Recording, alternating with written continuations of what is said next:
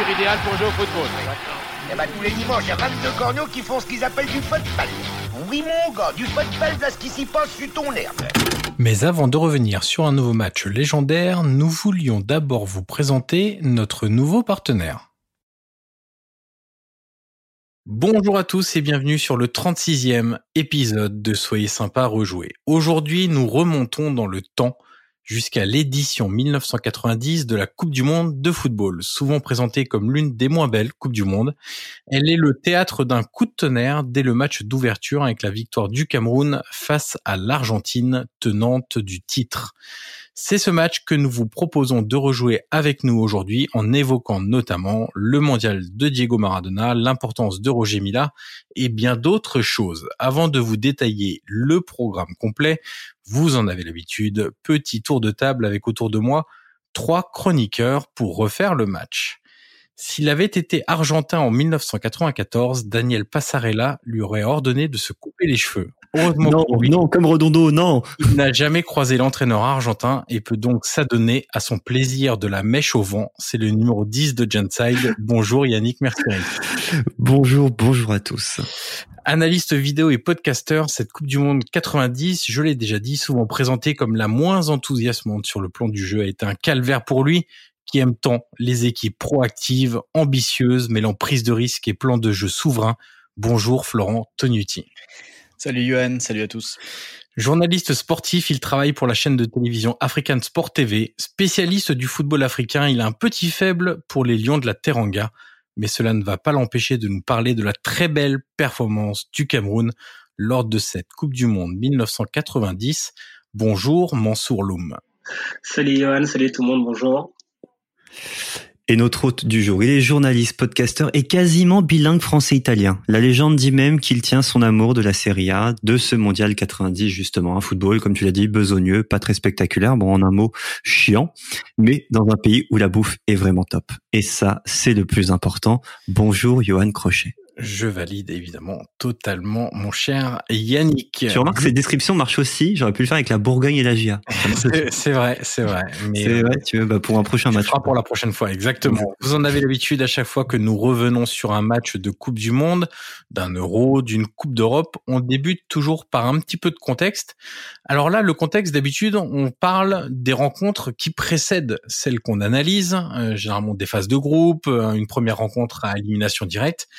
Sauf que là, ce match entre l'Argentine et le Cameroun, c'est le premier match de la Coupe du Monde 1990. C'est le match d'ouverture puisque l'Argentine est tenante du titre. donc, ce qu'on va faire, c'est qu'on va procéder à l'envers. C'est qu'on va pas parler forcément d'avant, mais de ce qui se passera après ce match. Euh, J'ai déjà rien compris. Je suis tout, perdu. Mais non, c'est très simple. On va parler de ce qui va se passer dans le reste de la Coupe du Monde pour l'Argentine et le Cameroun après ce match. Ah, donc tu spoil en fait, direct. Exactement. Alors, petit rappel déjà nécessaire. À l'époque, la victoire est à deux points. Donc quand on va parler du classement avec une équipe en tête avec quatre points, ce n'est pas parce qu'elle a perdu, gagné et fait un match nul, c'est parce qu'elle a gagné deux matchs et une défaite. C'est le cas du Cameroun justement, qui dans son groupe avec l'Argentine, la Roumanie et l'Union soviétique, c'est quand même un groupe très relevé à l'époque, termine premier avec deux victoires et un match nul. Alors premier avec une différence de but négative, ce qui est je crois que c'est la première fois que ça arrive, non? Ouais. Deux victoires et une défaite. Et une défaite, ouais.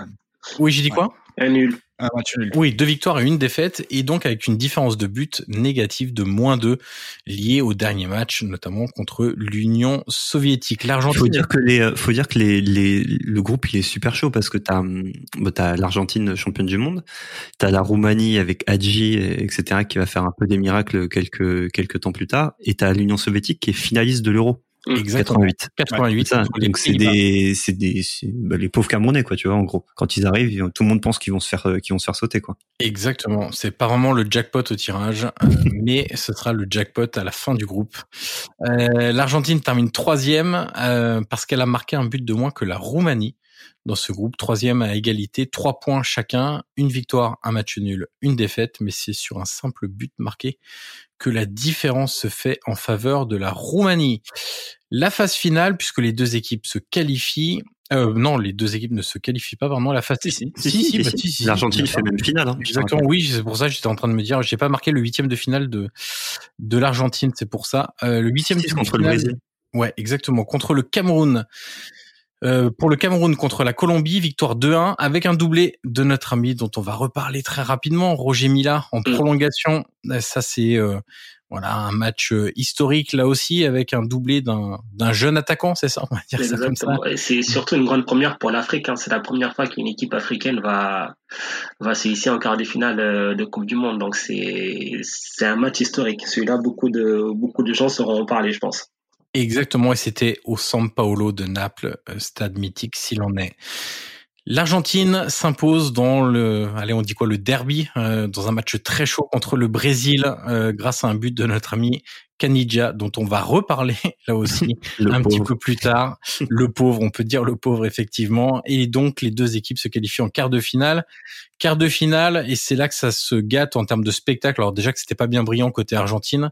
On va parler de l'Argentine. Quart de finale 0-0 contre la Yougoslavie. Victoire au tir au but alors que Diego Maradona rate sa tentative du côté du Comme Cameroun. tous les grands joueurs. hein. Il y a tout, genre, tu fais la liste de, des mecs qui ont raté des pénaux, notamment en Coupe du Monde. Bah, les Platini meilleurs quatre joueurs ans du plus tôt contre le Brésil. euh, voilà, il y a beaucoup de grands joueurs. Baggio, 4 ans plus Maggio, tard. 94, ouais, exactement.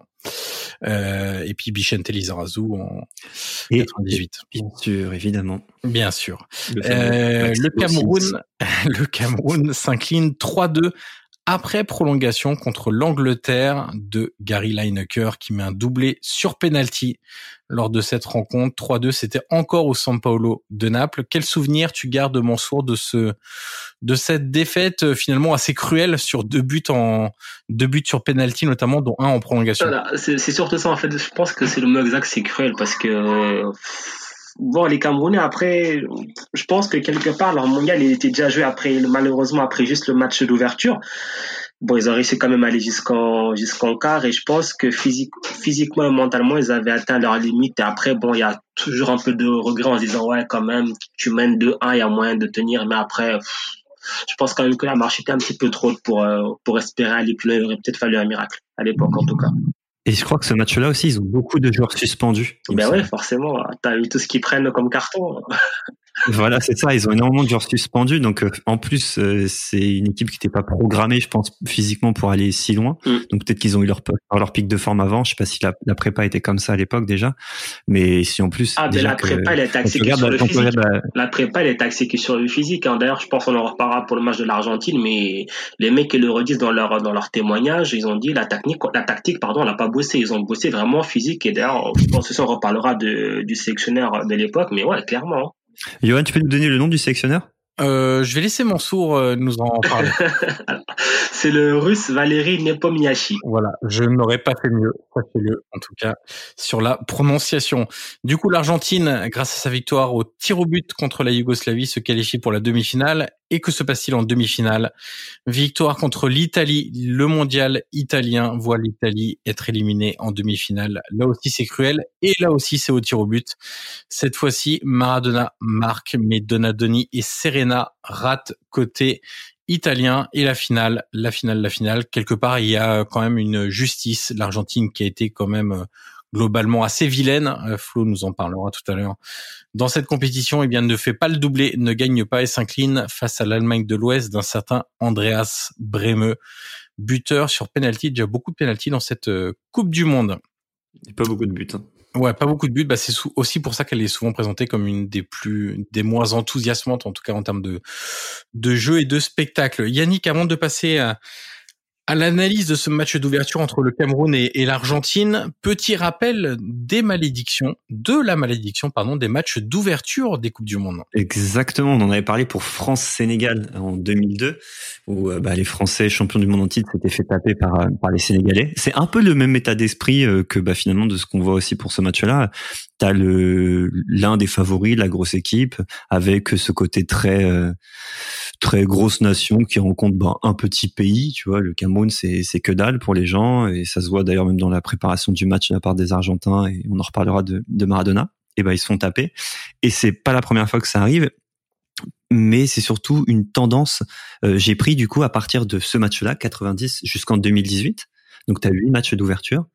Tu as seulement euh, donc du coup avec les le champion du monde en titre qui euh, qui comment dirais-je qui va jouer et tu as seulement trois victoires des champions du monde en titre pour euh, quatre défaites et un match nul. Et série en cours, bah, les, les deux derniers, euh, 2018-2014, c'est des défaites de l'Allemagne euh, et de l'Espagne, notamment l'Espagne euh, contre les Pays-Bas 5-1. Donc c'est une vraie malédiction. Euh, pourquoi Je ne saurais pas le- l'expliquer en fait. Je sais pas pourquoi, parce que à chaque fois ils jouent globalement des plus petites équipes, à part l'Espagne en 2014 qui joue les Pays-Bas, mais sinon c'est souvent des plus petites équipes. Donc je ne comprends pas ce qui s'est passé alors qu'avant ça n'arrivait pas tant que ça. Donc je sais pas si vous vous avez Est-ce une qu'il y a une explication explication malédiction de Après, est-ce que après bon, si on si on enlève le l'Espagne, c'est vrai qu'il est tombé sur les Pays-Bas. Après, généralement, tirage de Coupe du Monde, quand t'es tenant du titre, t'es dans un groupe où ton premier match, a priori, c'est le plus facile parce que t'affrontes euh, souvent tes tes tes tes têtes, euh, je, je parle en tennis, t'es pas tête de série, t'es t'es t'es t'es au top du chapeau. Du coup, tu te tapes le le quatrième de ton groupe normalement, qui a été tiré en quatrième. En tout cas, du coup, sur le papier, ça, je pense je pense que beaucoup malheureusement pensent comme ça et se disent ouais c'est le match le plus abordable, on va monter en puissance, sauf que non quoi, t'es en Coupe du Monde. Eux, c'est leur Je pense qu'il y a un truc physique aussi là-dedans. hein. C'est comme tu Peut-être, dis, la montée en puissance. Ouais, je pense Ils se qu'il y en a préparent, vraiment parce qui que prennent ça. à la fin de, sais, c'est la fin de longues saisons. Mm. Donc, euh, ils doivent refaire une prépa physique et pour être au top, une Coupe du Monde, c'est un mois. Donc, euh, et ils ont pas besoin d'être prêts euh, tout de suite, sachant en plus que c'est des Coupes du Monde avec des poules et que même si tu perds, tu vois, genre, euh, quand tu perds euh, euh, ton premier match, tu peux quand même te qualifier. L'exemple de l'Argentine, euh, euh, le fait que, fait que c'est possible, tu vois. Bon, après, l'Argentine, ils sont qualifiés en étant troisième. Donc, c'est quand même assez rare. Mais sinon, après, tu, Non, mais après, si tu gagnes les deux autres, euh, globalement, quand tu as 6 points en Coupe du Monde, Tu passes. hors catastrophe, tu passes, quoi. Exactement. Après, il y a aussi le fait que les petits, à partir justement peut-être de cette année 90, mais surtout dans les dernières années, sont de moins en moins petits. Aussi, bien sûr. sont de mieux en mieux préparés. Mm. Euh, ils sont préparés comme des professionnels maintenant, euh, la, la plupart. Et je pense aussi que ça joue euh, dans la, la réduction de l'écart entre le, le gros qui débarque et le et qui est peut-être en effet plus programmé pour arriver à son pic de forme en huitième, en quart, en demi, euh, voire ouais en huitième ou en quart de finale. On peut prendre l'exemple de l'équipe de France lors de la Coupe du Monde 2018 euh, avec le France-Australie absolument horrible à, à regarder pour un pour un résultat positif mais c'était euh, c'était vraiment pas vraiment pas la joie euh, devant devant l'écran et euh, et du coup oui un adversaire qui est beaucoup mieux armé parce que bah, les joueurs euh, même dans les petites nations aujourd'hui même petites nations entre guillemets sont beaucoup mieux préparés Oui, tu, regardes les là, je vous les donne dans, en décrescendo. Enfin, 2018, c'est le Mexique. 2014, c'est le Pays-Bas. 2010, c'est le Paraguay. 2006, la Croatie. Donc, c'est quand même des, des morceaux, enfin, tu vois. Mm. Donc, c'est, c'est pas des, des petits clubs, enfin, des petits clubs, des petites équipes, des petites nations. Alors, messieurs, on va passer aux compositions d'équipe de ce match entre l'Argentine et le Cameroun. Et pour l'Argentine, est-ce que je ne ferai pas appel à notre ami Florent Tonuti pour la prononciation des joueurs de l'Argentine? Je sais pas je vois pas pourquoi bah Parce Mais, que c'est euh, catastrophique de mon côté. Bah, Est-ce que Euh, ça serait pas plus drôle, justement? Oui, d'accord, mais est-ce non que... mais il n'y a pas de grande difficulté Non, là, celui-là, il est facile, franchement. Alors, du coup, bah, je te laisse y aller, du coup. Euh, ouais, alors euh, Neri Pumpido dans les buts, qui était déjà là en 86. Oui. C'était le gardien euh, de l'Argentine, de l'Argentine championne du monde. Euh, derrière, on a aussi du Nestor Fabri qu'on a, Oh là là. bien connu, qu'on a bien connu en France par la suite. Euh, Lorenzo Sensini aussi, joueur passé par euh, par Parme, Oui. notamment. Euh, la Lazio aussi. Je, non, je Alors, il y a l'Udinese de mémoire. Euh, j'ai souvenir Parme. Parme, mais ouais, les bien autres, sûr. j'ai des doutes, en fait. Ouais. Euh, Ruggeri, ensuite au milieu euh, Simon Battista qui était là aussi déjà je crois en 86, Basualdo, Burruchaga qui était évidemment là, on en avait beaucoup parlé, euh, et devant Maradona et Balbo. Et l'entraîneur, c'est toujours le même, c'est Carlos Bilardo. Et on va y revenir parce qu'il y a encore quelque chose à, quelques petites choses à dire sur notre ami Bilardo. Du côté du Cameroun, nous sommes avec, alors on va y revenir sur les gardiens dans quelques instants parce qu'il y a beaucoup de choses à dire. On a Nkono dans les buts, Ebouele, Massing, Kanabiyik et Koundé. Alors pas le même, hein, évidemment, mais ça se prononce pareil. Koundé en défense, Mbou, Tatao, Ndip, Mfede au milieu de terrain et devant Makanaki et Omam Biik. Et donc l'entraîneur Mansour de cette équipe est Valérie Nepomniachtchi. voilà exactement. C'est trop dur pour moi. Ah oui, ça. Euh, Mansour, ce qu'on ce qu'on peut noter déjà quand on lit les, les compositions d'équipe, c'est qu'il manque un nom très important euh, dans ce 11 titulaire. Alors c'est parce qu'il n'est pas titulaire sur la Coupe du Monde, mais c'est un nom qui marque quand il est absent. C'est Roger Mila. Euh, que dire sur Roger Mila, son rôle de joker dans cette Coupe du Monde? Alors pour rappel, hein, quand même, il avait 38 ans au moment de de cette Coupe du Monde, ce qui explique aussi son rôle de joker. Ouais, déjà, c'est un rôle de joker, et surtout même ce rôle de joker, il est, il est un peu inespéré parce que, comme tu, tu l'as dit, Roger Mila, il a à l'époque 38 ans. Euh, Roger Mila, il sort d'une saison à, à l'AS Saint-Pierroise à La Réunion, tu vois, il est en, en pré-retraite, voire en retraite. Euh, il a fait tout ce qu'il avait à faire. Et, bon, je veux dire, voilà, tu es à La Réunion, tu joues au football, il y a quand même pire comme, euh, comme cadre de vie. Et euh, cette Coupe du Monde, il doit pas la disputer. Hein mais il y a mieux en termes de compète, on est d'accord? Voilà, donc tu vois, là, donc euh, clairement il n'a pas à disputer, mais bon, le Cameroun, euh, en plus que juste avant, il y a eu la, il y a eu la Cannes, le Cameroun étonnant du titre, il se fait sortir au premier tour. Ouais. Donc autant dire qu'il y a eu un écrémage au niveau de l'effectif, on s'attend pas grand chose de cette équipe. Et après, ben, donc il y a qui arrive, il y a un branle-bas de combat et euh, il y a comme ça le débat se remet en place sur la scène sur la scène publique. Est-ce qu'il faudrait pas rappeler Roger Mila pour cette Coupe du Monde? T'as des pour, t'as des contre. Et je crois que c'est pas le président qui, demande, qui exige. Voilà, c'est ça. Ça finit comme ça en fait. Ça commence, l'affaire prend beaucoup d'ampleur. C'est le président de la République du Cameroun, donc Paul Biya, qui va personnellement appuyer pour que Roger Mila soit soit rappelé, intégré dans la sélection.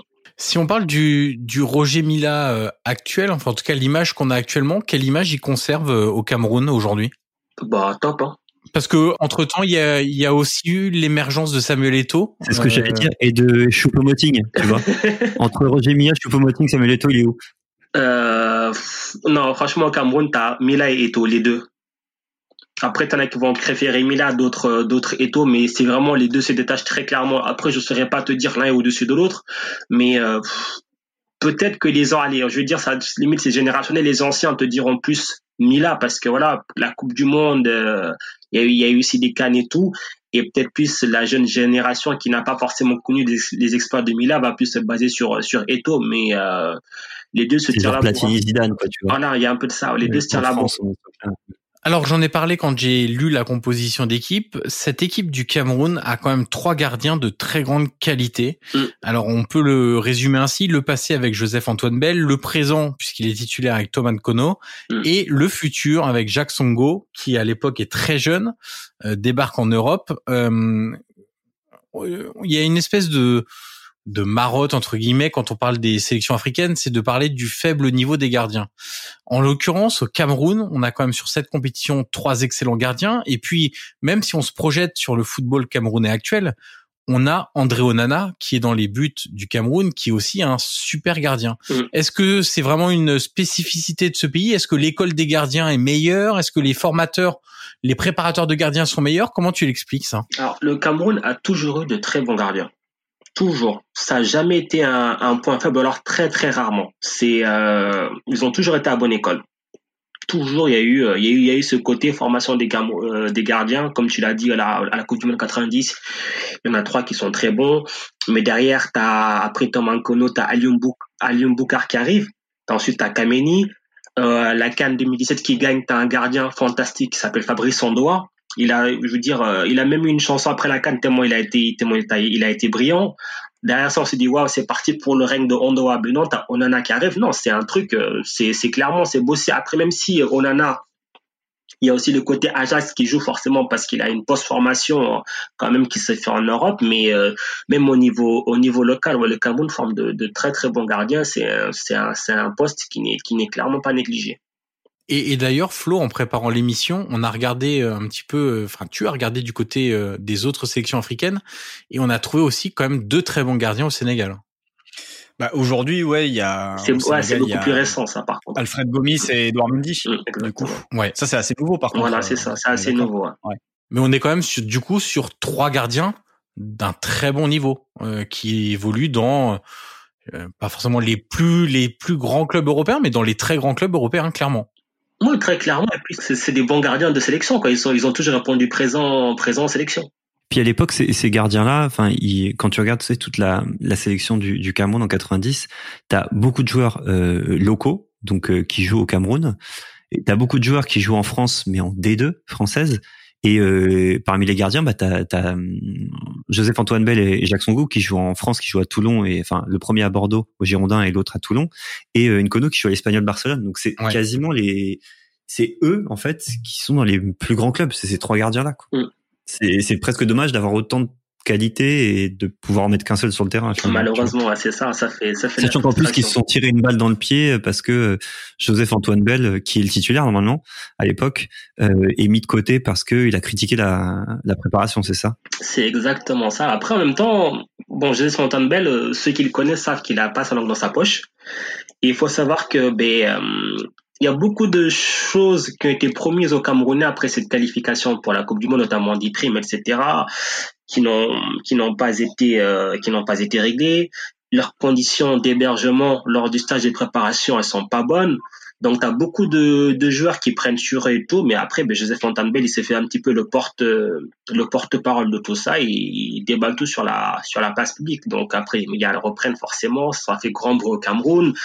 Euh, on tape sur le doigt de la fédération et euh, ouais, il y a dans la fédération, tu as beaucoup de, de, de, de, gens, de dirigeants qui, qui veulent même évincer Bell avant la Coupe du Monde. Hein. Donc euh, c'est très très c'est très très chaud et il s'en est fallu de peu pour qu'il la dispute hein, cette Coupe du Monde. Et au final même, ce sont les, les joueurs qui ont fait bloc en disant euh, non, si euh, si vous dégagez Bell, on part tous. Ça me rappelle un peu dans une toute autre mesure un peu l'affaire Anelka Nice Na, mais c'était vraiment ça, quoi. C'était, c'était vraiment chaud. Et même la fédération, ils veulent vraiment, ils veulent vraiment dégager Bell, quoi. Et c'est, c'est chaud pendant toute la Coupe du Monde. Il est sauvé par ses coéquipiers en gros. Ah, ben clairement, ouais. Alors Flo, on va passer au menu tactique de ce match. On va commencer par parler du plan de jeu camerounais. Et euh, Mansour nous a dit que l'accent avait été mis sur la préparation physique. Ça se retrouve quand même dans le plan de jeu camerounais. Oui, ça se voit, oui. euh, bah, là, on est, on est sur une, euh, on est encore sur euh, dans la lignée de ce qu'on avait vu sur la Coupe du Monde 86, que ce soit sur France-Brésil ou sur ou sur ou sur Argentine-Angleterre. C'est-à-dire qu'il y a énormément de duels parce que on est toujours sur du marquage individuel côté camerounais.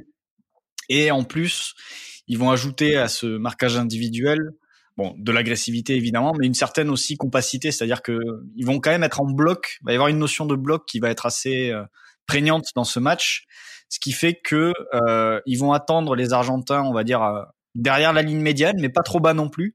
Ils vont surtout être très présents dans cette zone où, face à l'Angleterre quatre ans plus tôt, Maradona aimait décrocher pour prendre la balle, se mettre dans le sens du jeu. Et là, Maradona ne va absolument pas avoir le temps de prendre la balle pour se mettre dans le sens du jeu parce qu'il va à chaque fois la demander dans une grande densité avec beaucoup d'adversaires autour de lui et il va être tout de suite pris par un joueur dans son dos, un autre qui vient fermer à côté et c'est des prises à deux, trois, quatre qui font que il ne peut pas du tout s'exprimer. Et, euh, et lui, comme la plupart des autres Argentins, parce que c'est très compliqué dans ce match, au-delà d'une action, il me semble, dans les premières minutes de jeu, sur un coup franc vite joué, c'est très très difficile de trouver une action dans la première mi-temps où les Argentins sont vraiment dangereux sur les buts de, de Nkono. Et en deuxième, L'entrée de Canidja va un petit peu changer les choses, mais même en infériorité numérique, euh, les Camerounais vont être un peu plus bas, ne vont plus être dangereux, mais euh, vont toujours réussir à contrôler les, les, offensives adverses. Justement, avec ce, ce cette agressivité, ce, ces duels, ce marquage individuel, l'Argentine de Bilardo, qui est quand même pas une Argentine très expansive au niveau de son jeu, se retrouve quand même assez vite euh, impuissante et en résulte, euh, comme tu le disais, un Maradona qui n'est pas trouvé, pas dangereux, et globalement très peu d'occasions dans ce match-là. Donc c'est au final, c'est pas du tout surprenant le résultat final quand on voit le, le déroulé de la rencontre. Non, ouais, c'est ça. C'est pas surprenant parce que euh, on avait vu une Argentine en effet qui, qui était très basée sur les individualités. Il y avait il y avait Boruchaga, il y avait Maradona, il y avait Valdano lors du lors du match euh, lors du match face à l'Angleterre qu'on avait fait avec euh, Omar où Omar nous disait qu'il y avait deux joueurs ennemis dans cette équipe argentine. Vrai. Bah, si vous êtes à deux joueurs ennemis pour attaquer face à 11 mecs qui sont là pour qui sont capables de défendre, ils sont pas tous là pour défendre, mais ils sont capables de le faire. Et eh ben forcément vous allez avoir des problèmes. Et c'est un petit peu euh, sur ça que se heurte euh, que se heurte l'Argentine pendant pendant tout ce match. Euh, un exemple quand même pour Maradona qui prend 11 fautes sur lui en 60 minutes de jeu. Ça c'est pour le côté agressif. Mais à côté de ça, euh, dans des prises à 2, 3, 4, c'était très compliqué pour les, pour les rares individualités argentines pour s'en sortir. Et du coup, quand les Camerounais récupèrent le ballon, qu'est-ce qu'ils en font? Bah, c'est là que qu'ils font la différence, c'est-à-dire qu'ils ressortent quand même très bien le ballon. Euh, il y a des sorties de balles euh, très intéressantes avec des choses euh, très simples. Hein. On, on, trouve un joueur avancé en point d'appui qui remet à, un milieu de terrain qui va généralement écarter vers les, les, joueurs qui sont plus excentrés. On peut penser à Makanaki ou à MFD sur les sur les côtés. Et c'est ces mecs-là qui vont porter la balle jusqu'à jusque dans la surface adverse. Et c'est vrai que les Camerounais, au-delà de leur plan de jeu défensif très agressif, arrivent quand même à ajouter à ça euh, une certaine euh, maîtrise des transitions et des attaques rapides, des contres, qui fait qu'ils arrivent à être euh, eux à se créer sans doute, même si tu prends tout le match, plus de situations de but que les Argentins. Alors quand on parle du match, il faut quand même parler de l'énorme faute de main, du but, évidemment de Mambiik, mais il faut quand même parler de l'énorme faute de main de Pumpido. Ouais. Euh, bon, c'est quand même très particulier. Euh, c'est difficilement même compréhensible, hein, parce que la tête n'est pas hyper puissante. Elle est pas euh, C'est quoi C'est le rebond qui le gêne Bah non, c'est c'est quoi C'est le rebond qui le gêne un peu. C'est c'est c'est vraiment étrange. Aujourd'hui, on dirait euh, bon, il faudrait regarder s'il n'y a pas eu des paris sur le match. Euh, clairement, mais Ouais, quelques temps plus tôt, les, les, les Espagnols aiment pas trop qu'on en parle, surtout les, les, fans de la Real Sociedad, mais euh, c'était l'erreur d'Arconada pardon, sur le, le, coup franc de Platini six ans plus tôt. Mais là, c'est même pire hein, qu'une ouais. qu Arconada. Et on pourrait même pousse dans le but pourquoi, hein, presque. Hein. On pourrait même se dire pourquoi ça s'appelle pas une Pumpido maintenant plutôt qu'une Arconada. Quoi. Ça aurait pu vraiment remplacer le, le nom, je pense. Peut-être parce qu'en fait, c'est jamais arrivé une autre fois. Ouais, peut-être. Je pense en fait, même, on peut même pas dire que c'est pas la main qui est pas assez ferme parce que la tête, je trouve, elle est tellement faible. Il n'y a pas de puissance parce que Omambe, qu'il arrive, il à contre-temps. Euh, la balle, elle va pas vite. Il y a, bon, il y a un rebond, mais même, mais c'est, il a, je sais pas, il peut repousser avec son pied, avec ce qu'il veut, et il arrive à la faute dedans. C'est, c'est, c'est fou. Alors, ce qui est intéressant avec François Omambic, c'est, euh, j'ai retrouvé une interview de lui euh, liée à ce match-là. Ce qui est intéressant de noter, c'est la pression qu'il avait ressentie avant le, le match. Euh, il raconte que le matin du match, il était en interview avec un journaliste de, de Ouest France. Il avait commencé à trembler, à plus réussir à articuler, à parler, etc et il avait été obligé d'aller se calmer dans sa chambre et il avait mis, il disait je crois une demi-heure pour se calmer, redescendre en pression, etc. Mansour, les, joueurs camerounais avaient une si grosse pression que ça avant d'entamer la Coupe du Monde? Bah, c'était compliqué quand même. Je veux dire, déjà, d'une, c'est pas tous les jours que tu joues une, Coupe du Monde, même si tu t'appelles le Cameroun. Et puis, euh, ils fait euh, éliminer salement. Grosse pression populaire parce que le Cameroun, même quand les supporters, n'attendent rien de toi mais ils attendent quand même. Euh, ils sortent d'un stage commando à Sarajevo. Parce que je sais pas si vous vous rendez compte, mais quand d'autres vont préparer leur, euh, leur Coupe du Monde dans des endroits plutôt tranquilles, ils sont partis faire un stage à Sarajevo, s'il te plaît. Donc, autant te dire que niveau pression, ils étaient à leur, voilà, ils étaient à bout. T'as ça, t'as la, hum, t'as le chef de l'État avec l'affaire Roger Mila, t'as l'affaire Joseph Fontainebleau avec la pression de la fédération. Je veux dire, nerveusement, les mecs, ils arrivent, match d'ouverture, l'Argentine de Maradona en plus, euh, c'est, c'est faut, faut, faut être costaud quand même mentalement. Donc après, je pense qu'il y en a plusieurs qui étaient, qui étaient un peu, pas forcément, je dirais, à cran, mais c'était, ouais, à un moment donné, t'es quand même tendu, quoi. Je pense que la veille, il y en a beaucoup qui ont, qui ont pas beaucoup dormi. Ouais, un peu fébrile, mais ça les a pas empêchés de réaliser un très bon match. Alors, ce qui est marrant, euh, Flo, quand on disait euh, l'Argentine est impuissante, Omambiik dit, euh, bah, en fait, euh, au bout de quelques minutes, on s'est vraiment rendu compte qu'elle était largement prenable cette équipe d'Argentine, parce qu'en fait, on voyait bien qu'à aucun moment ils étaient dangereux. Ouais, bah c'est tout à fait tout à fait ce qui se passe par rapport à ce que je disais tout à l'heure. La la seule vraie action de l'Argentine dans ce match, c'est à la toute première minute, enfin dans les premières minutes de jeu, et c'est euh, c'est en plus sur un coup franc vite joué. Il y a il y a y a un arrêt de jeu, et là forcément des fois il peut y avoir de la déconcentration chez l'équipe qui qui n'a plus le ballon et qui attend que ça reprenne. Et là les Argentins jouent vite et ça crée une occasion. Mais à partir du moment où euh, tu as eu cette alerte sur un arrêt de jeu et que bah, tu règles ça ensuite en disant bon bah à chaque fois qu'il y a un coup de sifflet, on fait gaffe, on reste concentré et tout parce qu'ils peuvent jouer vite. Si t'as pas été mis en difficulté dans d'autres situations que ça, bah, l'adversaire n'a plus grand chose. Et c'est vrai qu'on se rend très vite compte quand même, euh, même en tant que spectateur, que euh, les Argentins euh, sont vont avoir beaucoup de mal, en tout cas, à ce moment du match, Et, et, le fait que les joueurs le ressentent sur le terrain, c'est vraiment pas surprenant, je pense. Mm. Et Oman qui rajoute aussi, avant le, le match, il dit qu'il croise les Argentins dans une salle d'échauffement, etc., dans le stade, etc., et que voilà, et que du coup les Argentins, quand ils voient arriver, bah ils s'en vont en fait, alors qu'ils auraient pu partager un peu le truc. Moi, tu vois, ils s'en vont. Et là, il dit, bah, tu vois, quand j'ai senti ça, quand j'ai vu ça, je me suis dit, bon, on va les manger, etc. tu vois, il s'est dit, bah tiens, c'est peut-être un signe. Mais tu sais pourquoi les Argentins sont partis au moins? Non, je sais pas du tout. Parce qu'en fait, les, les, les Camerounais sont arrivés, ça arrivait en chantant, en poussant des cris, machin et tout, quoi, vraiment en mode, en mode guerrier. Ça arrivait tous avec tout le groupe comme ça, et les Argentins, ben, ils avaient jamais vu ça. Donc, ils ont vu des grands blacks arriver, débarquer comme ça, et je pense que psychologiquement, quelque part, tu vois, il y a un petit truc quand même qui, qui a joué. Après, je pense qu'après, ben, dans le match, au fil, au fil des minutes, ben, vu qu'ils ont vu que ça, les Argentins ont vu que ça, ça marchait pas, il y a eu tout ça qui, qui, qui était pris en compte et qui a fait que le match bascule en faveur du Cameroun. Mais messieurs, avant de continuer, nous arrivons à la mi-temps de notre épisode, c'est donc le moment de laisser place à notre partenaire.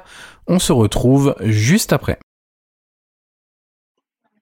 Alors, Mambik raconte d'ailleurs sur son but, la petite anecdote, c'est que le joueur qui devait tirer le coup franc, alors qui est bon, ok, c'est un, un coup franc centre entre guillemets, mais il y a rien d'extraordinaire non plus dans dans le dans, dans le centre en lui-même. C'est Louis Mfede qui fait le, qui tire le coup franc. Il devait sortir juste avant de tirer le coup franc en raison du, du carton rouge reçu. On va y revenir sur l'affaire des cartons rouges euh, par, par son équipe et pour euh, du coup faire entrer un joueur plus défensif pour continuer à beaucoup gêner défensivement euh, l'Argentine. Et en fait, il reste euh, quoi deux minutes de plus? Enfin, du coup, il tire quand même ce coup franc alors qu'il doit sortir et c'est le coup franc de la gagne avec la tête de, de, Donc parfois, ça se joue quand même à pas grand chose non plus de de réussir à, inscrire un but en Coupe du Monde, de de réaliser l'exploit, de on y reviendra un petit peu tout à l'heure, mais c'est quand même la, la première euh, euh, victoire d'un pays du sud du Sahara euh, en phase finale de Coupe du Monde. Donc on est sur un match hyper impactant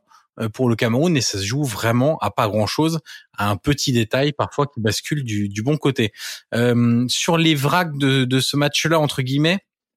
On va reparler des expulsions dans, dans quelques instants, parce qu'on va reparler de la fameuse action qui est passée en boucle et en boucle et en boucle pendant des années et encore aujourd'hui. Euh, L'arbitre, Ouais, c'est ça.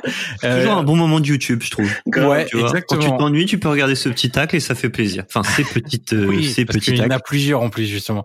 Euh, L'arbitre est le français Michel Vautreau. Et Yannick, que, quand tu parlais tout à l'heure d'une Argentine qui avait peut-être pas préparé de la meilleure des façons le match, euh, ce qu'on a noté, c'est quand même l'attitude de Maradona après le, ouais, le, le toast, entre guillemets, l'échange des fanions des capitaines. C'est ouf, en fait. Ah, t'as le, donc t'as l'échange classique et tout machin. Salut Michel, salut Jean-Marc, euh, euh, bon match et tout. Et le mec après il prend le ballon et pas genre il jongle, euh, genre tu sais, genre je touche la balle parce que je suis un joueur technique, j'ai besoin, j'aime ça. Ok, ça d'accord. C'est ça, je je fais pas de procès là-dessus. Il jongle avec l'épaule et il jongle, il fait 5-6 jongles comme ça avec son épaule gauche, avec le fanion dans la main, genre en mode avec le ballon qui montre à 10 mètres de hauteur. C'est ça, Aqualand, Otari, tout ce que tu veux. Enfin, tu vois, t'as limite envie de lui jeter une sardine. Et, et voilà, il est content. Et je me dis, euh, mais après, tu vois, moi je veux pas. Euh, alors on va dire ouais, tout ce qu'on veut, etc. Mais si Maradona il fait un match de dingue, on dit bah regarde c'est sa façon de décontracter, de pas avoir la pression, etc. Tu vois, Oman Bik, il fait limite un AVC avant de rentrer tellement il est pas bien, il souffle, il fait une crise, genre tu vois il est pas bien, il tellement il a la pression. Et Maradona, lui la pression il s'en fout, etc. Donc euh, je veux pas lui taper dessus, tu vois. Je je dis juste que bon bah c'est c'est c'est Maradona aussi donc euh, c'est c'est ni bien ni mal. Moi je trouve que c'est une image et, je trouve ça cool d'avoir euh, d'avoir aussi ce type d'image là et, j'espère et je pense surtout je pense que c'est pas une provoque de la part de Maradona que c'est pas un truc euh, où il se dit ouais je vais les manger tout cru. C'est juste qu'il a confiance. D'un côté les champions du monde c'est le meilleur joueur de son équipe et c'est le meilleur joueur peut-être du monde à l'époque. Donc ouais, c'est normal qu'il soit confiant et qu'il ait envie de jouer un match de Coupe du Monde. Surtout en 90, il est toujours à Naples. Ouais, et c'est Coupe du Monde en Italie, donc euh, c'est très exactement. Il est chez lui. Il est chez lui, clairement. ouais. Il est chez lui, donc euh, il est bien, normal. hein, moi aussi, hein. quand tu viens chez moi, je suis détente dans mes chaussons. Hein. bah là, pareil, tu vois, c'est c'est normal en fait. Mais c'est une belle image. C'est une belle image, je trouve. Après, je pense que c'est- à l'image du personnage. Quoi. Maradona, bon là, il, est, il a peut-être un peu abusé avec ses jambes de, l'é- de l'épaule, mais après, généralement, on a déjà vu aussi plein de trucs où des- euh, juste avant les matchs, que ce soit à l'époque Barça ou à l'époque Naples, il, est- il a besoin de toucher le ballon, de faire des jongles, des trucs comme ça. C'est c'est lui, quoi. Bah, ça, C'est sa prépa à lui, quoi. Je, je le vois pas faire euh, des euh, des sprints ou des machins, etc. C'est pas son style. Non, du truc. Alors, autre image qui va rester dans les têtes de tout le monde, évidemment, on a commencé à en parler, l'action qui fait le tour du monde, c'est notre ami Massing qui découpe Canidien. Euh, alors, déjà, il faut... euh, Il faut que tu racontes la jeunesse du truc, enfin d'où ça vient, parce que c'est, tu vois, Kanidia, il, il échappe quand même avant, avant cette sanction, il échappe à d'autres trucs. Exactement. Alors, déjà, ce qu'il faut préciser, c'est que euh, le Cameroun est déjà à 10 à- au moment de cette action, puisqu'il y avait déjà eu un premier carton rouge. On parlait tout à l'heure des, des suspensions, etc. C'est vrai que, bon, du côté du, du Cameroun, euh, sur les matchs, on est effectivement sur euh, beaucoup de cartons jaunes, beaucoup de cartons rouges. Et donc, dans ce match, euh, le Cameroun finit quand même à 9. Donc, le Cameroun est à 10, 88e minute. Claudio Canidia, notre ami, récupère une balle dans les 25 mètres argentins et il se dit, bah, on est mené, j'accélère. Ok, très bien, il accélère plein axe, il échappe à un premier duel avec Koundé. C'est peut-être le plus soft, entre guillemets. C'est, euh, voilà, petite intervention pour le gêner, on tend quand même la jambe, histoire d'eux, mais bon, on va La dire faute intelligente. C'est la fameuse faute tactique. c'est ça, la faute intelligente, la faute tactique qui est pas trop méchante. Bon, deuxième duel, notre ami Kanidja se retrouve face à Ndip, défenseur, et là c'est pas la même histoire. C'est que là on tend la jambe, mais c'est pas on tend la jambe gentiment, c'est que euh, bon on essaye un peu de le découper quand même, clairement. Euh, et arrive un troisième duel. bon et puis euh, on a réussi à passer le premier, on a réussi à passer le deuxième, on se dit bah jamais 203. Eh bien non. Sur le troisième, il se fait clairement, mais alors là pour le coup, mais découpé. Euh, C'est-à-dire que c'est pas euh, un tacle du bout du pied, hein, c'est un tacle au niveau de la cuisse. Hein, c'est euh, on tacle avec la cuisse en se jetant totalement devant euh, devant Canidia. Alors moi, c'est une vidéo pour raconter la petite histoire, mais euh, avant d'avoir la conscience aujourd'hui entre guillemets et de euh, revoir plein de matchs anciens, etc. Moi, c'est une vidéo que j'ai découvert dans la VHS. Alors c'est pour les anciens, c'est une Oh putain. une cassette vidéo. La VHS, c'est l'ancêtre de YouTube euh, pour les plus jeunes. Euh. C'était YouTube sur un, voilà. euh, sur la vidéo de du foot en folie. Euh, la, la fameuse vidéo que beaucoup Alors le foot en folie pour les plus jeunes, c'est l'ancêtre des highlights sur YouTube. voilà c'est ça donc euh, donc euh, tout enfin beaucoup de jeunes enfants ont eu cette cassette entre les mains parce que c'était euh, C'est pas Un commenté truc- par Thierry Roland. euh, Il y non, avait pas une version avec Thierry Roland? je crois pas parce que le premier non non je crois pas je j'ai la voix en tête je sais pas qui la commente mais c'était pas Thierry Roland mais en gros c'était le foot en folie c'était des buts incroyables des gestes techniques incroyables. Par exemple on découvrait Okocha qui jouait à l'époque à Francfort et son but extraordinaire alors qu'à l'époque c'est pas une vidéo qu'on voyait euh, très facilement. Aujourd'hui vous tapez Okocha Francfort euh, dans sur YouTube euh, vous allez tout de suite tomber sur l'action. À l'époque on n'avait pas tout ça. Euh, il y avait euh, euh, voilà des actions un peu loufoques des ratés incroyables. Il y avait euh, euh, les penalties en mode Panenka, il y avait euh, Et il y Et avait donc- surtout une magnifique jaquette. hein. Ouais exactement et il y avait aussi bah, euh, des cartons rouges, des actions de cartons rouges, etc. Et donc c'est là que j'ai découvert cette action dont je me suis rappelé en préparant cet épisode parce que c'est une action que j'ai revue peut-être 100 ou 200 fois comme toute la cassette euh, le foot en folie. Euh, et ce qui est marrant c'est de euh, de, re- de de découvrir voilà on va le dire comme ça les propos de euh, des, des, des joueurs camerounais euh, qui étaient impliqués dans cette euh, dans cette action. Euh, alors Massing, euh, après je vous donnerai la parole, messieurs, euh, dans un livre qui s'appelle World in Motion de Simon Hart, a témoigné à propos de cette action et je vais vous faire un peu tout le euh, toute l'intervention de Massing parce qu'elle est géniale. Euh, alors il explique d'abord que euh, c'est devenu quelque chose de bien pour lui quel que soit l'endroit où je vais, on me le rappelle toujours et on m'apostrophe Ah, vous êtes celui qui avait fait le tacle sur Canidja. Partout où je vais, je suis reconnu ainsi. Même quand je suis allé lors de la Cannes en Guinée équatoriale il y a quelques années, je le prends comme de l'affection et comme si c'était une source d'argent. Euh, pardon. Et si c'était une source d'argent, je serais très riche. Ça, c'est pour le côté un peu euh, reconnaissance, euh, passer à la postérité, ce geste, etc. Maintenant, il raconte l'action et c'est là où c'est intéressant. Il dit Koundé, donc son partenaire, était un partisan de la non-agression. Déjà, j'adore les termes utilisés. C'est quasiment des termes de guerre. Hein. C'est ouais, exactement. C'est c'est c'est excellent. Euh, il dit, il continue. Kanidja est sorti du duel toujours propre, comme s'il allait se marier. Euh, puis j'ai vu mon partenaire Victor Ndip. Nous nous connaissons, nous nous connaissons connaissions, pardon, décidément très bien. Lorsque Kanidja a sauté au-dessus de son croc en jambe, je me suis dit, merde, c'est dangereux. Je marquais Maradona, mais je l'ai laissé pour mettre un terme à la menace. Là encore, c'est un terme qui est génial. Mettre un terme à la menace. On a l'impression de parler au GIGN.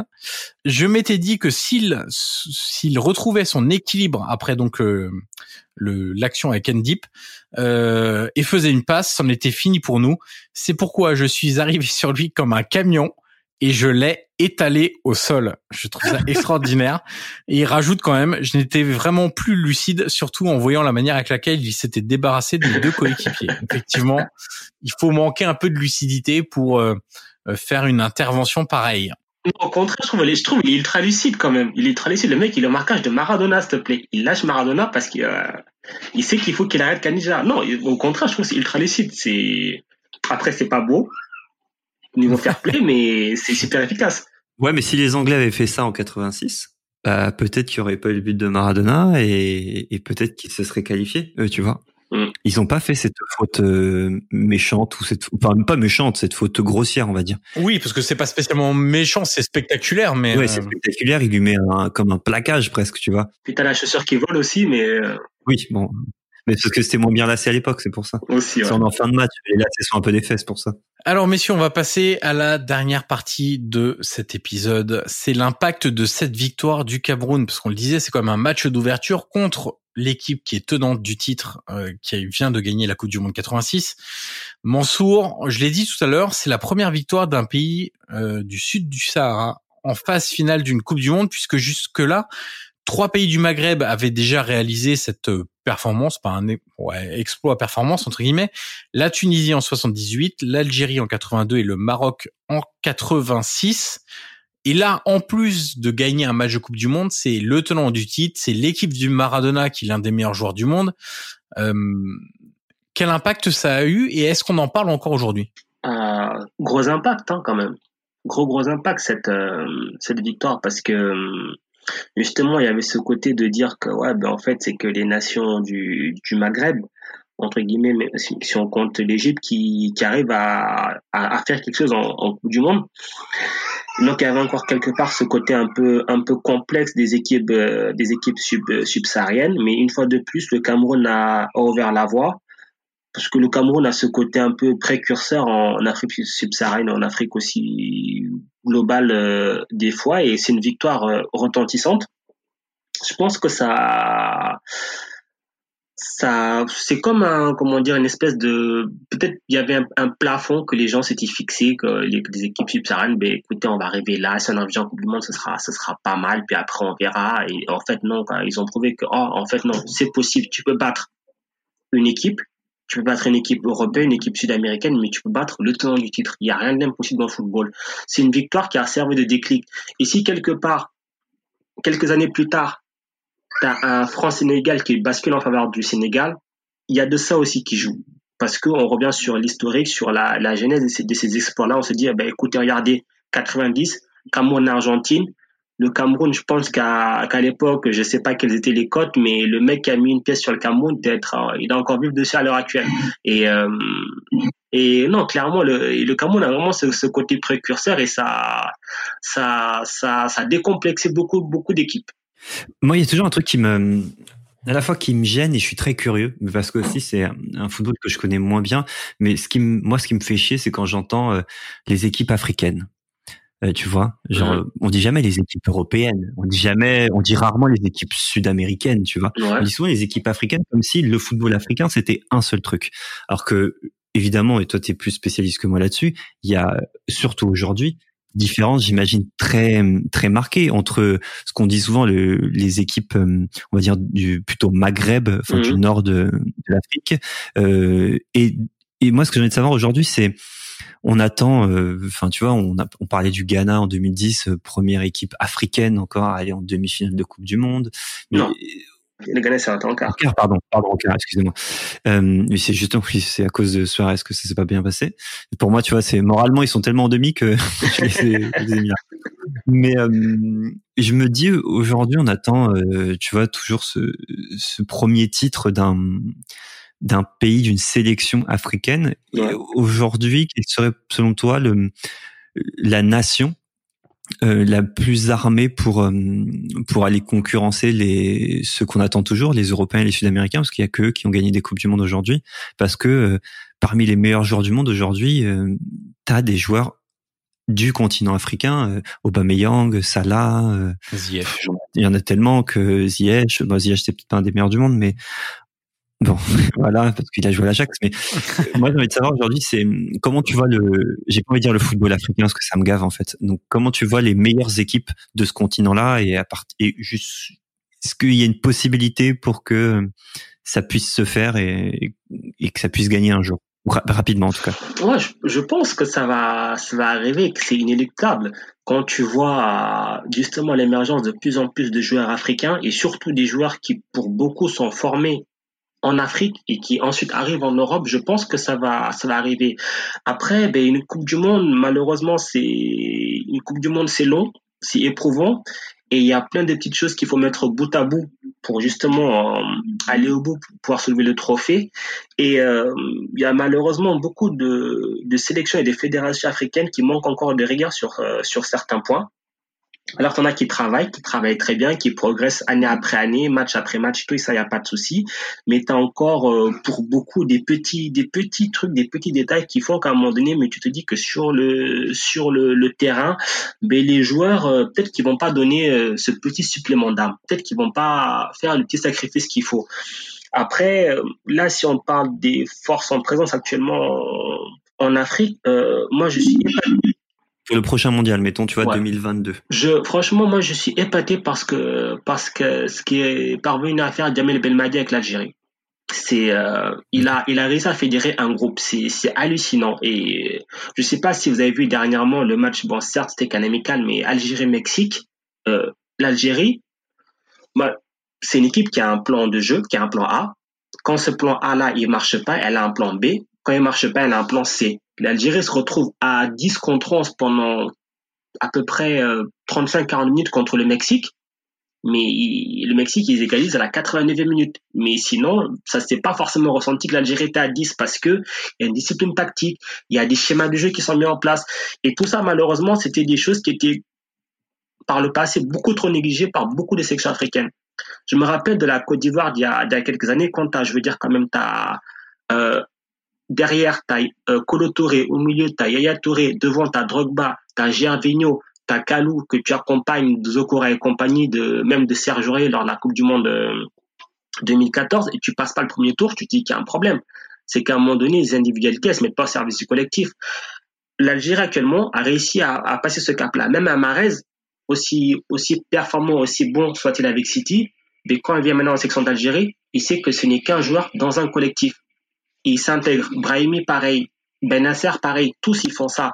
Et euh, il faut que les autres sélections, notamment les d'Afrique subsaharienne, arrivent à suivre ce, ce mouvement-là et que certains joueurs aient cette mentalité-là, se dire, ben, j'arrive en sélection, je suis pas la star. Certes, dans mon club, je gagne tant, je suis adulé par tant de personnes. Quand j'arrive euh, dans mon pays, euh, il y a des bouchons parce que je suis là, mais quand je joue pour, le pays, ne je ne suis qu'un parmi tant d'autres. Et je pense que c'est, de là que viendra vraiment le, le déclic. Et ap- après, forcément aussi, Florent aussi le dira mieux que moi, il y a aussi un aspect tactique euh, non négligeable.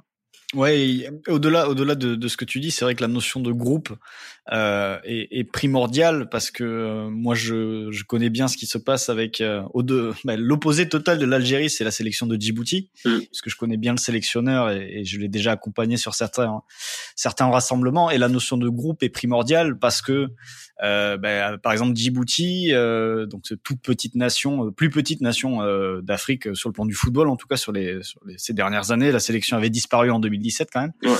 Et, euh, et en fait, euh, ce qu'il a réussi à faire, c'est, c'est créer un, vraiment un groupe aujourd'hui aussi à son à son petit niveau. Et euh, du coup, ça lui a permis notamment bah, de de rivaliser, euh, même s'ils sont pas passés, ils sont tombés au tir au but face à la Gambie. Mais la Gambie qui a deux joueurs euh, stars entre guillemets qui évoluent en qui évolue en Serie A, c'est Moussa Moussa Barro, je crois, le, le, le, principal, et euh, qui était à l'Atalanta, il me semble, à, un moment donné. Et, euh, et en fait, euh, Moussa Barro, par exemple, avec la Gambie, tu sentais, enfin lui me, me racontait, tu sentais qu'il y avait des problèmes avec le sélectionneur. Euh, parce que c'était en effet un joueur qui n'était pas parmi d'autres, c'était la star de l'équipe et qui pouvait peut-être s'opposer au sélectionneur parfois parce que le sélectionneur avait décidé euh, au match retour, il me semble, de pas le faire jouer, mm. alors que normalement c'est le meilleur joueur de ton équipe, c'est le gars qui peut faire des différences. Il n'y a pas de raison de le mettre sur le banc, sauf si tu es dans une sorte de petit conflit avec lui et que tu veux régler des choses. Donc euh, ouais, cette notion de groupe permet euh, à des à des aux, aux nations là-bas aux sélections à partir du moment où tu as trouvé ce groupe là avec même avec une petite équipe, tu peux aller taper et aller euh, rivaliser avec des nations qui ont pourtant des individualités bien meilleures. Et là où l'Algérie est très forte avec Belmadi, c'est qu'il a réussi à fédérer un groupe avec des joueurs déjà à l'intérieur très talentueux. Exactement. Alors messieurs, pour boucler cet épisode dédié à Argentine-Cameroun, match d'ouverture de la Coupe du Monde 90, on va passer au quiz. Non. Et oui, messieurs. Alors, on va profiter de la. C'est le moment où je souffre. Exactement. c'est, c'est, oui, évidemment. euh, on va profiter de. Je cherchais quelque chose à dire et je n'ai pas trouvé. quelque chose à dire. Voilà. T'as essayé de mentir et puis tu dis bon. Non. Ouais, c'est ça. Les gens ont l'habitude. C'est le 36e épisode. Les gens. Voilà. Les gens savent. Nous allons profiter de la présence de Mansour qui officiera comme Joker pour parler de joueurs camerounais. Ah. Il s'agit donc d'une battle Yannick contre Florent. Oh là là, mais on peut pas mettre Mansour direct avec moi là Non non non. Équilibré. Chacun d'entre vous. Flo, il vient de dire genre je connais bien le mec de Djibouti, etc. Il passe ses vacances, il fait ses week-ends. Moi je vais à Deauville, il va à Djibouti. Tu connais le football africain parce que ah, oui. tu viens de très très loin. Allez, c'est pas grave. Je vais faire appel à mes souvenirs de PES et de tous les joueurs que je connais. Allez, ne commence pas à contester Yannick, sinon tu vas finir comme Marco Verratti avec un carton jaune. Chacun d'entre vous pourra faire appel une fois à Mansour en joker et si vous Flo, trouvez... si t'as du panache, tu lui fais pas appel. et si vous ne trouvez pas, Mansour pourra compléter à la toute fin la liste. Vous allez devoir me citer chacun votre tour l'un des dix joueurs camerounais les plus chers de l'histoire. Et on commence par Yannick. L'un des plus, des plus chers, bah Samuel Eto'o. Il est présent trois fois dans les quatre plus gros transferts de joueurs camerounais. On va retenir le transfert de l'Inter à Lanzi Makashkala pour 27 millions d'euros. C'est tout bon. À toi, Flo? Euh, bah déjà, une fois qu'Eto est tombé, euh, Zambo Anguissa. Zambo Anguissa est deuxième. 25... On dit des joueurs de foot. Hein. 25 millions d'euros de l'OM à Fulham. C'est bon. Euh, attends, j'ai un doute. J'ai peur de faire une une une bêtise en n'ayant pas la bonne nationalité. Eh ben, fais-la. Est-ce que Imboula, Imboula, il est camerounais ou pas? Qui ça? Imboula, Gianni Imboula? Non, il est pas camerounais. Ah putain. Alors je dirais sinon euh, Matip. Il est dedans ou pas? Euh, Joël Matip a été de mémoire transféré gratuitement de ouais, j'ai pensé ah, merde. Ah, il était libre. Ouais, Liverpool. Euh, bah non, vas-y, Mansour, aide-moi alors.